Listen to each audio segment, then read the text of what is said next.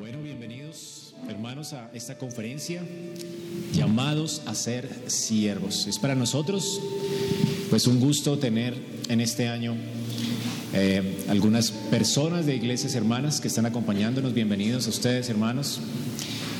Quisimos invitar también a los que quieren prepararse para servir al Señor, los que quieren prepararse como diáconos. Y la idea de esta conferencia, por la que quisimos hacerla aquí en nuestra iglesia, es porque, bueno, estamos en un tiempo de nuestra congregación donde hemos eh, visto la necesidad de ordenar diáconos para el ministerio. Así que con la iglesia queríamos estudiar este tema precioso y la idea es que podamos como iglesia prepararnos, entender qué es lo que Dios requiere de los diáconos cómo es que los diáconos deben vivir o trabajar y servir en la iglesia, cómo la iglesia puede eh, ayudar a los diáconos en este oficio y cómo este oficio pues refleja fielmente lo que es Cristo, lo que es nuestro Señor. Así que vamos a estar viendo en estos dos días cómo es que el Señor nos llama a servir, cómo la iglesia está llamada a servir, cómo le, Dios ha llamado a la iglesia a escoger diáconos para este oficio y en qué consiste este oficio y cómo los diáconos también y los ancianos pueden trabajar juntos para la gloria de Dios y con la iglesia. Así que vamos a tener en estas conferencias, vamos a ir primero de manera general, eh, vamos a estar hablando acerca de lo que es la diaconía, luego de manera particular vamos a hablar acerca de cómo los diáconos deben ser elegidos por la iglesia, las, las instrucciones que Pablo nos da en la palabra, en la palabra de Dios para este oficio. Luego estaremos viendo de manera general cómo la iglesia debe participar en la tarea del diaconado. Y vamos a tener un tiempo también, un panel con la hermana Margarita y el, y el pastor Eric, donde estaremos hablando acerca del servicio que las mujeres eh, pueden prestar en la iglesia eh, también en este ministerio diaconal. Así que, pues bienvenidos, vamos a abrir nuestras Biblias en Juan capítulo 13, versículos del 1 al 11.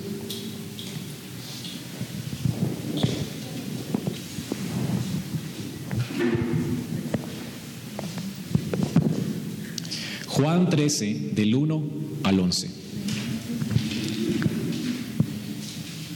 Y vamos a ver, a notar pues como el Señor comenzó cuando iba camino a la cruz, nos dio ejemplo acerca de lo que es el servicio. Pues no solamente aquí, pero desde que se humilló siendo Dios, ¿verdad? La idea es que el, el, Nuevo Testamento siempre nos está hablando constantemente de la necesidad de servir al Señor, de la necesidad de imitar a Cristo. Jesús no solamente fue un predicador, sino un siervo. Él vino a servirnos principalmente, además de enseñarnos el camino del Señor. Y dice aquí la palabra de Dios que antes de la fiesta de la Pascua, sabiendo Jesús que su hora había llegado para pasar de este mundo al Padre, habiendo amado a los suyos que estaban en el mundo, los amó hasta el fin. Y durante la cena, como ya el diablo había puesto en el corazón de Judas Iscariote, hijo de Simón, el que lo entregara, Jesús sabiendo que el Padre había puesto todas las cosas en sus manos y que Dios de Dios había salido y a Dios volvía, se levantó de la cena y se quitó su manto y tomando una toalla la ciñó, luego echó agua en una vasija y comenzó a lavar los pies de los discípulos, a secarlos con una toalla que tenía ceñida y entonces llegó a Simón Pedro y éste le dijo, Señor, tú, lavarme a mí los pies. Jesús respondió y le dijo, Ahora tú no comprendes lo que yo hago, pero lo entenderás después. Pedro le contestó, jamás me lavarás los pies. Jesús le respondió, si no te lavo, no tienes parte conmigo. Y Simón Pedro le dijo, Señor, entonces no solo los pies, sino también las manos y la cabeza. Jesús le dijo, el que se ha bañado no necesita lavarse excepto los pies, pues está todo limpio y vosotros estáis limpios, pero no todos, porque sabía quién le iba a entregar. Por eso dijo, no todos estáis limpios. Eh, si pueden ver, aquí la palabra de Dios nos dice que estaba, estaba Jesús ya para ser entregado en la fiesta de la Pascua. Él vino a cumplir la Pascua, Él es el Cordero Pascual, el Cordero de Dios que quita el pecado del mundo. Ya estaba pues llegando su hora, había pasado ya su tiempo de ministerio. En este ministerio público Él estuvo sanando enfermos, predicando el Evangelio del Reino. Y aquí entonces el Señor ya está por pasar de este mundo al Padre. Y dice algo muy importante aquí, habiendo amado a los suyos que estaban en el mundo. Bueno, la pregunta es, ¿a quién amaba él según el texto? A los suyos que estaban en el mundo. Y qué increíble el amor de Dios que no solamente abarca a los suyos y hace notar el texto que también estaba aquí Judas Iscariote. Aunque Jesús tiene un amor especial por los que Él vino a salvar, por aquellos que por, por, los cuales Él vino a poner su vida, Él vino a poner su vida por su pueblo, por los suyos, sin embargo, el Señor también está sirviendo a su enemigo, aquel que le iba a entregar en esa noche. Y aquí Juan hace esta aclaración, dice que durante la cena ya Judas eh, estaba dispuesto a entregar al Señor, engañado por Satanás también, aunque también él lo quería. Y dice aquí que el Señor comenzó a lavar los pies de los discípulos. Así que el Señor amó a los suyos de manera especial porque Él vino a entregar su vida por ellos, pero además ama de manera general al mundo y lo sirvió. El Señor, de hecho, estuvo por muchos años, tres años, en su ministerio, sirviendo al mundo. Él multiplicó los panes para una multitud de personas que seguramente estaban allí diciendo, crucifíquenle. Él resucitó muertos, sanó leprosos, sanó, abrió la vista de los que eran ciegos sanó a los paralíticos y sin embargo muchas de esas personas ni le agradecieron. El Señor vino a servir al mundo, era un siervo y no solamente de los suyos, sino del mundo. Y en ese sentido el Señor también vino a mostrarnos quién es Dios. Dios hace salir su sol sobre buenos y malos. Así que es parte del carácter familiar eh, en esta Trinidad el servicio. Eternamente Dios ha estado amando así al Padre, sirviendo al Padre. El Espíritu Santo ha estado amando al Padre y al Hijo eternamente. Y hay una eterna entrega el uno por el otro. Desde la eternidad Dios en una Trinidad siempre ha estado entregándose. Así que tenemos un Dios que sirve y esto es parte del carácter familiar. Y bueno, si somos hijos de Dios, ¿qué deberíamos estar haciendo nosotros? Ahora aprender nuevas cosas que no nos son naturales, ¿verdad? Todos nosotros fuimos redimidos de una vida llena de pecado, de egocentrismo, estamos centrados en nosotros mismos, casi no vemos por los demás. Y el Señor nos ha llamado pues ahora a ser hijos suyos. Y parte de lo que Él quiere que entendamos es que el carácter de la familia de, Dios, el, el carácter de esta nueva familia por la cual hemos sido adoptados y redimidos, bueno, es un carácter de servicio. Así que el Señor es el que pone el tono para el servicio. Y hasta nos dice que nos sirvió hasta dónde, hasta llegar a qué punto, hasta la muerte. Y esto nos recuerda eh, Filipenses, ¿no? Así que hermanos, aquí tenemos que el Señor servía a pesar de que iba a ser traicionado y entregado por aquellos que, a, a los cuales les estaba sirviendo. Sus discípulos, de hecho, en esa noche estaban tomando la cena pascual y muchos de ellos iban a salir corriendo, ¿verdad? Algunos iban a negarlo, como Pedro pero sin embargo él le sirvió y esta era la, última comida. Y normalmente, para que entendamos un poco el contexto antes de ver cómo él lavó los pies de los discípulos, recordemos que en ese texto, en, ese contexto histórico, eh, las calles eran polvorientas, la gente siempre andaba en sandalias, no tenía, no tenía zapatos como nosotros. Así que cuando tú llegabas a una cena y te invitaban a una casa, a un lugar especial, pues siempre te atendía un, criado, alguien que estaba contratado por el lugar o la, o la casa donde te invitaban, y allí estaba este criado eh, haciendo las veces de, pues, de, lavar los pies, más bien, estaba lavando los pies de la gente que visitaba esa casa o ese hotel. Y recordemos que aquí Jesús estaba en el aposento alto que habían reservado ya para estar juntos, seguramente era un hostal, un hotel, se llamaba así el aposento alto. Y en este lugar había sido reservado precisamente para que ellos pasaran la Pascua. Así estaban 12 hombres, no tenían criado en ese momento, no tenían a nadie quien hiciera las veces de siervo. Y obviamente, pues imagínate la mente de los discípulos, todos pensándose tan importantes, ¿verdad? E iban a discutir ahí en la Pascua cómo es que el reino de los cielos iba a extenderse. Seguramente estaban pensando en, bueno, ahora eh, qué nos espera ahora que somos seguidores de Cristo, cuáles serán los planes. El Señor nos va a enseñar qué es lo que va a pasar con su reino y vamos, vamos a tener una instrucción en esta noche, va a ser una cena especial, quién sabe, ¿no? ¿Qué estaba pasando? Así que ellos se creían muy importantes, nadie quería lavarse los pies del uno del otro, porque bueno, no hay, no hay criados que nos atiendan y se sentaron todos en la mesa. Y así que nadie quería servir a nadie, es, eso somos nosotros. Y Jesús les da la mejor lección de todas. Así que, ¿de qué se trata el reino de los cielos? ¿Qué es lo que Él vino a hacer por nosotros? Y de hecho, esto, es una parábola viviente del Evangelio. Él vino a limpiarnos de nuestros pecados. Él vino a humillarse no solamente tomando forma de siervo, sino que fue una cruz para limpiarnos y lavarnos de nuestros pecados. Así que tenemos aquí una parábola viviente del Evangelio y el Señor viviendo como un rey, ¿verdad? Que era un rey, viviendo lo que Él predicaba. Él vino a servir. Él no vino a ser servido, sino a servir. Así que mientras unos a otros estaba mirando a ver quién iba a hacer las veces de criado, Jesús toma la toalla, toma un platón y comienza a hacer las veces de criado en esta cena. Así que el criado aquí es nuestro rey. Y qué gran ejemplo. Aquí entonces Lucas nos dice que en este evento el Señor les da un mandamiento nuevo.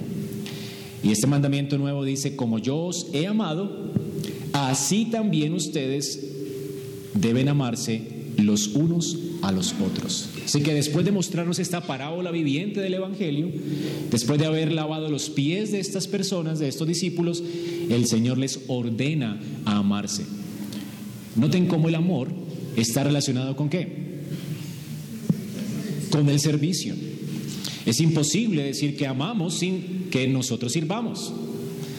El Señor vino y nos amó hasta la muerte. Él vino a servirnos, a lavarnos, a limpiarnos, a redimirnos, a rescatarnos. Él vino a ofrecer completamente su vida por nosotros. Y esa es una vida de entrega y servicio. Así que noten cómo el amor y el servicio están completamente conectados, ¿ok? No puede existir el amor sin el servicio. Así que tenemos aquí, en resumen, una parábola viviente del Evangelio, el rey sirviendo a sus súbditos y mostrándoles cómo es la dinámica del reino de los cielos. No solamente estamos llamados a proclamar el reino, pero también a mostrar el carácter del reino. Y este carácter del reino tiene que ver con el servicio también. Así que una iglesia, y lo vemos en todo el Nuevo Testamento, está mal si no tiene esta muestra de amor o, si no, muestra amor los unos por los otros. Una de las características de la iglesia en el Nuevo Testamento es que la gente decía de la iglesia, ¿qué cosa? Mirad cómo se aman. Tú nunca vas a escuchar, mirad, bueno, cuando Pedro predicó, dice, uy, mire cómo predica. Pero lo más increíble era, miren cómo se aman. Eso era algo extraordinario, ver el amor que tenían los unos por los otros y el servicio que se prestaban los unos a los otros. Así que aquí tenemos que en el Nuevo Testamento, cuando Pablo escribe las iglesias, siempre está alentándolas al servicio. Cuando Pablo fue llamado por Dios al ministerio, una de las cosas cuando le dieron los otros apóstoles la diestra de compañerismo fue la recomendación de que no se olvidara de los pobres, de que hiciera la obra o el trabajo de la misericordia, de que no se olvidara de la misericordia, si recuerdan, en el libro de Gálatas.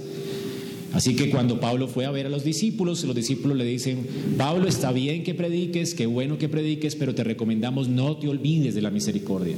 Ambas cosas son necesarias en la iglesia porque son dos aspectos de lo que Cristo es. Cristo no solamente es un maestro, Cristo también es un siervo. Así que una iglesia donde hay muchos maestros y pocos siervos no es una iglesia que esté mostrando realmente el carácter del reino, el carácter de la familia de Dios. Nosotros tenemos que sí, predicar, sí, aprender, sí, ser buenos exégetas y maestros de la verdad, pero también debemos servir. Estamos llamados a servir. Así que hermanos, ¿qué es entonces lo que el Señor nos dice? A través del amor, ser, sirvámonos.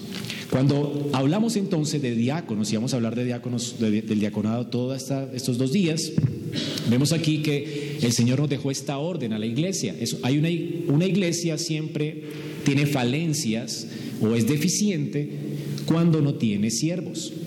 Cuando Pablo le escribe a Timoteo, le dice, para estas cosas te dejé en Éfeso, para que corrigieses lo deficiente y además de establecer ancianos en cada ciudad y nombrar las características de los ancianos, también nombra las características del diaconado. Así que para Pablo una iglesia bien establecida era una iglesia compuesta de siervos que enseñan la palabra y de siervos que sirven en el ministerio de la misericordia. Ambas cosas son necesarias en una iglesia. Una iglesia es deficiente si no tiene estos dos ministerios. Y por eso quisimos hacer esto en este fin de semana. Queremos que nuestra congregación entienda que el Señor nos ha llamado no solo a predicar el Evangelio, sino también a mostrar, a mostrar vívidamente el Evangelio del reino a través del servicio. Así que queremos ser una iglesia que encarne también el mandamiento del amor de que Dios nos dice que encarnemos y esto solamente puede ser si nos servimos unos a otros. Así que ¿qué es el diaconado? El diaconado es, o más bien encarna, como un ejemplo vivo, la entrega el amor tangible de Jesucristo por su pueblo. Imagínate la responsabilidad que tiene un diácono. Un diácono es un ejemplo vivo de entrega, de amor tangible, ese amor que Jesucristo tiene por su pueblo. Jesús no solo dijo que nos amaba hasta la muerte, Jesús se entregó en servicio por nosotros. Así que en otras palabras, no solo Él amaba en palabra, sino que también Él amaba de hecho como dice Filipenses 2 del 5 al 9. Haya pues esta misma actitud que hubo también en Cristo Jesús, el cual aunque existía en forma de Dios no consideró el ser igual a Dios como cosa a que aferrarse, sino que se despojó a sí mismo tomando forma de siervo, haciéndose semejante a los hombres y hallándose en forma de hombre, se humilló a sí mismo, haciéndose obediente hasta la muerte y muerte de cruz, por lo cual Dios también le exaltó hasta lo sumo y le confirió el nombre que es sobre todo nombre. Jesús nunca dejó de ser Dios, sin embargo, Él, siendo Dios, tomó forma de hombre. Y así entonces encarnó la misericordia. Y Él quiere que hagamos lo mismo. De esta manera, cuando Primera de Juan 3:18, Juan nos llama a servirnos, dice, hijos, hijitos, no amemos de palabra ni de lengua, sino de hecho. Hermanos, el amor sin obras es un amor que no existe. El amor se muestra cuando tenemos tangiblemente actos de misericordia por nuestros hermanos, cuando nos estamos sirviéndonos a otros, cuando la comunidad está viendo nuestro servicio y amor hacia ellos. Así que, ¿qué es lo que hace Dios cuando quiere que hayan diáconos en la iglesia? ¿Por qué Dios quiere que hayan diáconos en la iglesia? Es para que encarnen esto. Cuando hay diáconos y ancianos sirviendo juntos, está mostrando quién es Cristo. Un maestro, ¿verdad? Y también un siervo. Ambos ministerios son esenciales para la iglesia. Ambos ministerios, de hecho, son una muestra de lo que es el Evangelio. Así que una iglesia no puede ser, o sea, eh, sería no una iglesia, eh, sería deficiente si no tuviera estos dos ministerios. Así que Dios, Dios dio diáconos, ¿verdad? Para que podamos mostrar cómo es que podemos amar en hecho y en verdad. ¿Y qué hacen los diáconos? Los diáconos no son los que sirven en la iglesia solamente, sino los que impulsan o motivan a la iglesia a hacer esto, a amarse en hechos y en verdad. Así que en esta conferencia esto es todo lo que vamos a ver. Vamos a ver qué, diáconos quiere el Señor, qué tipo de diáconos quiere ver, el carácter de estos diáconos, cómo la iglesia debe participar para elegir a estos diáconos y cómo la iglesia se debe de involucrar para ayudar a estos diáconos y seguirlos, porque ellos son los, las puntas de lanza los que van delante en el servicio. No quiere decir que no sirvamos, pero nosotros estamos viéndolos a ellos como un ejemplo para servir. Así que, así como el ministerio de la palabra es igual, lo equipa usted para enseñar a sus hijos.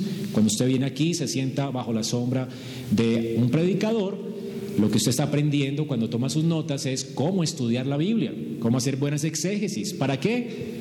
Para ser usted maestro del bien, maestra del bien. Así que para poder dar defensa de la fe a otros. Usted está aprendiendo a ser maestro. Así que aunque haya un, un oficial en la iglesia que enseñe, no quiere decir que no enseñemos nosotros, ¿ok?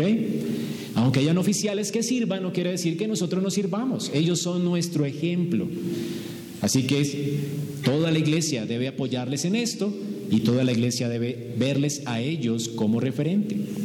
De ahí entonces la necesidad de que la iglesia elija bien a sus diáconos, porque ellos son los que nos lideran en esta tarea.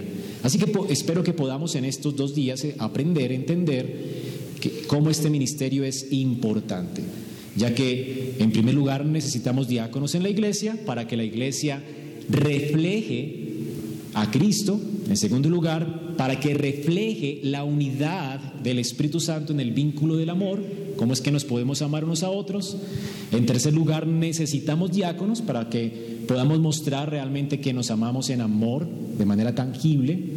Y también el diácono es un ejemplo viviente del mandato de amor que Cristo nos ha hecho. Así que porque no existe la fe sin el amor. El amor siempre debe ser tangible en nuestras vidas y en nuestras acciones.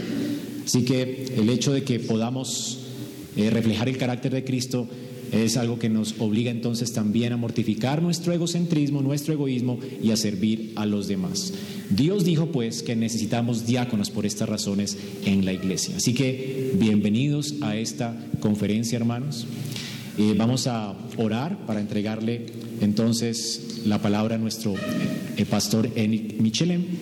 Voy a presentarlo, hermano Eric Michelin, pues ahí está casado con la hermana Margarita que también nos acompaña en esta ocasión y ayer estuvo hablando a las mujeres y va a estar mañana también en un panel hablando acerca del servicio de las mujeres en la iglesia en las horas de la tarde. Ellos tienen cuatro hijos, seis nietos y una nieta. El hermano Eric ah, es arquitecto de profesión. Él fue convertido al Señor. El Señor lo salvó hace 41 años y hace parte o hizo parte de la fundación de la Iglesia Bíblica del Señor Jesucristo en República Dominicana.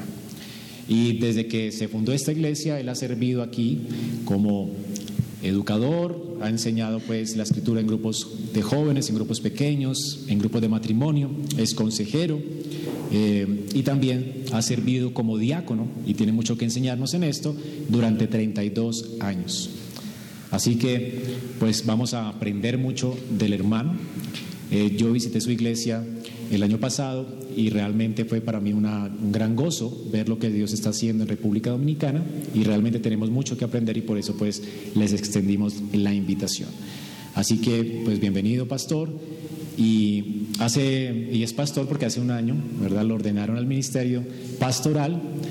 Realmente el Señor ha bendecido a la iglesia bíblica del Señor Jesucristo con 10 pastores y pues él hace parte de ese grupo de pastores que está dirigiendo la iglesia bíblica. Así que hermanos, bienvenidos, vamos a orar, vamos a poner en manos del Señor nuestras vidas y que su palabra sea instruyéndonos en esta tarde.